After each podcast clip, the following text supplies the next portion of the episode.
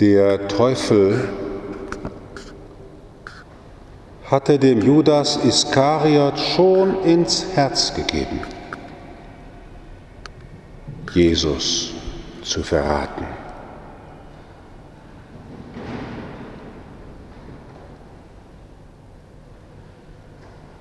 Liebe Schwestern und Brüder,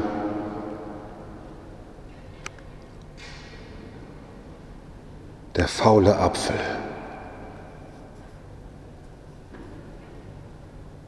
Der eine, der alles kaputt macht. 98 Prozent, 99 Prozent der Priester leben ein heiliges priesterliches Leben.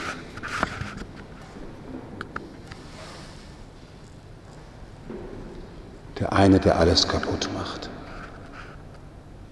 Die fünf, die zwanzig.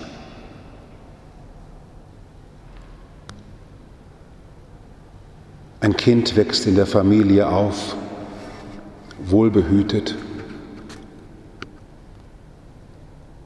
Der eine unbeachtete Augenblick, wo der Onkel zu Besuch ist und mit dem Mädchen allein in ihrem Zimmer ist und sich an ihm vergeht.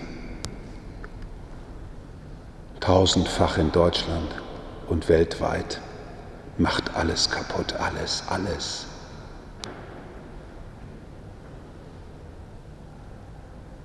Das Gute, das behütet wird und gepflegt wird.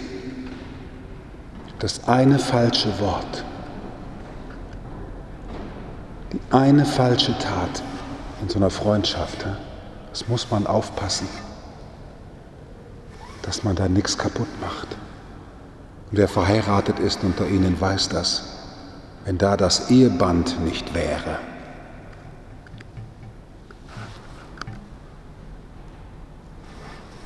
Wir mühen uns und mühen uns. Und dann die eine Tat, das eine Wort, die eine Person und es geht alles kaputt. Da fängst du an in einem Orden, trittst ins Noviziat ein, hast super Unterricht dann geschieht dir auf diesem Weg als junger Kapuziner das, was du nicht denken kannst, dass das passieren wird. Und macht dir alles kaputt, alles. Und warum dann noch weitergehen? Warum dem Ehemann verzeihen, nachdem er einmal fremd gegangen ist? Warum? Warum nochmal anfangen?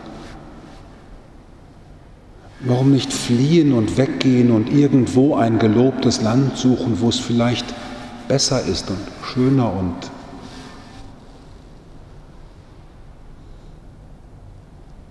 zum einen deswegen nicht, weil der erleuchtete Mensch weiß, dass auch in dem gelobtesten Land der nächste Übeltäter wartet. Das im schönsten sich ausmalen von dem, was jetzt endlich besser wird, schon sehr bald es bitter wird. Sehr bald. Der eine, der dazwischen sitzt. Der Apostel Paulus spricht vom Stachel im Fleisch, wenn er auf den Verräter zu sprechen kommt, der in ihm selber sitzt. Was wären wir doch für tolle Christen, oder? Super. Wenn nicht da in unserem Herzen auch der Verräter mit am Tisch unserer Existenz sitzt, der unser nach außen zur Schau getragenes heiliges Leben hinterrücks wieder kaputt macht durch den einen Gedanken und die eine Tat.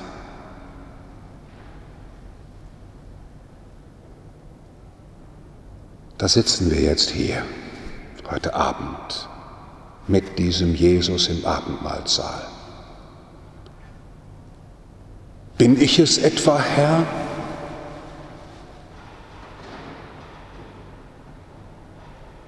Bin ich es etwa, der dich verrät? Und meine Antwort ist klar, ja. Darum gehe ich zur Beichte. Da verrate ich dich. Und wer von euch ohne Sünde ist, melde sich.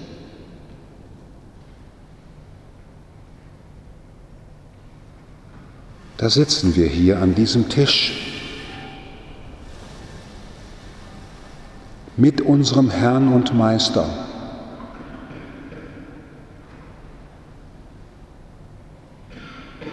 der dem, der verrät, die Füße wäscht und sich ihm zuneigt, weil er nicht anders kann, als Zuneigung zu sein weil er nicht anders kann, als Weihnachten fortzusetzen, denn das ist die Fußwaschung, gelebtes Weihnachten. Der heilige Franziskus ist erfüllt von dieser Demut Gottes und nennt seine ganze Brüdergemeinschaft Gemeinschaft der minderen Brüder.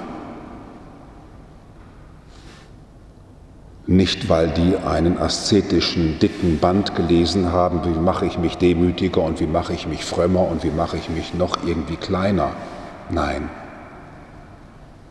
Sondern als Brüder, die im Spiegel des göttlichen Lichtes die Schatten- und Verratsmomente der eigenen Existenz zu lieben begonnen haben, weil sie von Gott geliebt sind.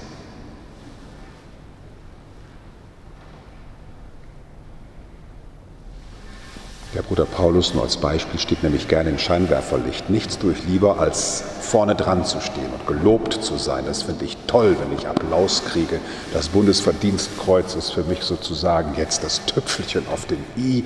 Stehe wieder in der Zeitung. Was glauben Sie, was das mein Ego alles hier so bedient? Finde ich ganz toll.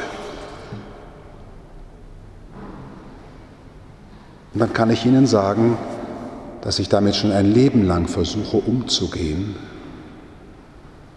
dass ich dies nicht missbrauche, was ich kann,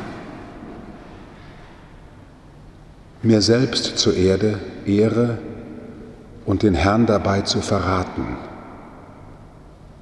Das ist manchmal ganz schön schwer. Es ist ganz schön schwer,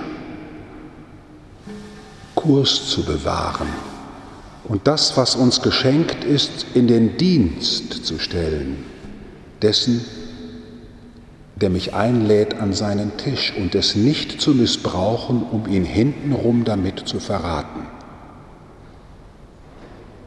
Dann wird mir Geld gegeben, Bruder Paulus, das ist für Sie und immer wieder neu die Versuchung, das in die Tasche zu stecken und sich dann zu sparen, dass man sich auch noch ein Apple 12 kaufen kann und keinem davon etwas zu sagen.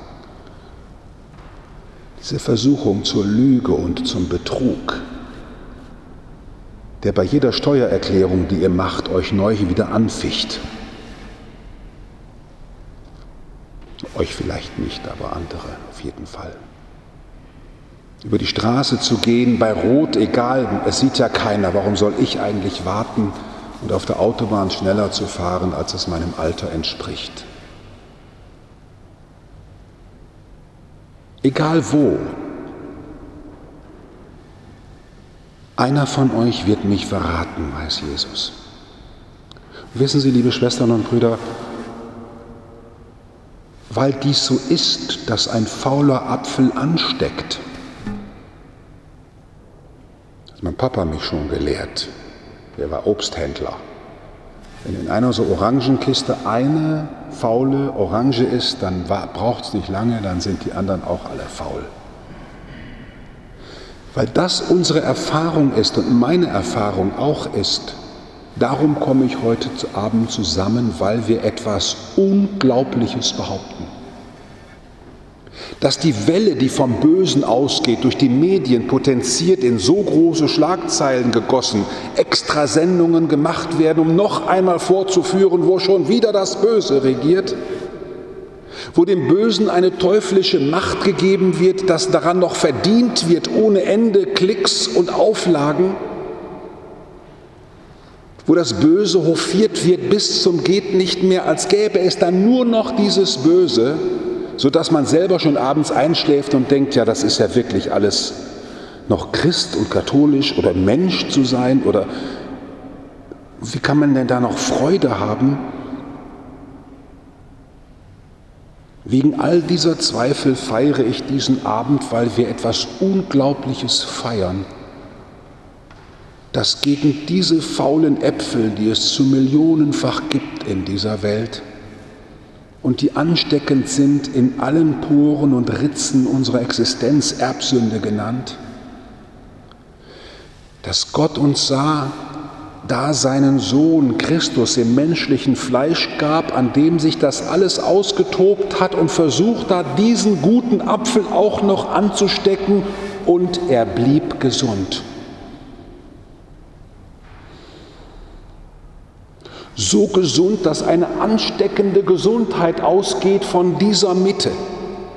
Eine ansteckende Gesundheit, die dich heute Abend hergeholt hat eine ansteckende Gesundheit, zu der wir gehen können, um zu sagen, sei unser Heil. Einen Grund zum Leben. Einen Grund aufzustehen. Ich sitze hier mit Ihnen heute zusammen in diesem Abendmahlsaal von Jerusalem, weil damals in Jerusalem sich das Böse an diesem Christus zu Tode gelaufen ist und am Kreuz der Tod ein für allemal sich zu Tode gelaufen ist, weil Gott diesen Herrn und diesen Menschen uns geschenkt hat, um für uns und für alle zu sagen, ihr könnt mich anstecken wollen, womit ihr wollt, ich bleibe ein Liebender.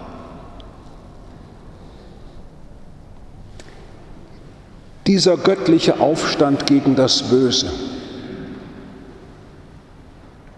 der dem Verräter die Füße wäscht und ihn nicht ausmerzt, der dem Versagen eine Chance gibt, der nicht das Unmenschliche verlangt von den armen Menschenkindern, diesem Herrn huldigen wir heute Abend. An ihm versucht das Böse sich in seiner ganzen Ansteckungskraft auszutoben, die ganze Nacht bis morgen am Kreuz. Und er wird diesem tödlichen Virus des Bösen seine Medizin der göttlichen Liebe entgegenhalten. Der ganze Kreuzweg ist Liebesrot, Liebesrot, Blutrot göttlich golden. Lasst uns feiern heute Abend, liebe Schwestern und Brüder, dass es einen Grund gibt zu lachen. Dem Bösen ins Gesicht zu lachen, dem Bösen in mir selber und dem Bösen im anderen. Wer mich zum Bösen anstecken kann, den suche ich mir selber aus. Wer mich dazu bringen kann, negativ zu denken, den wähle ich mir selber aus. Ich nehme Zuflucht zu diesem Tisch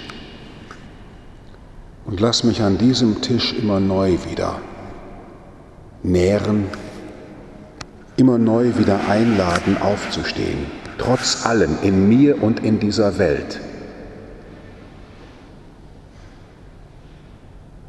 Amen.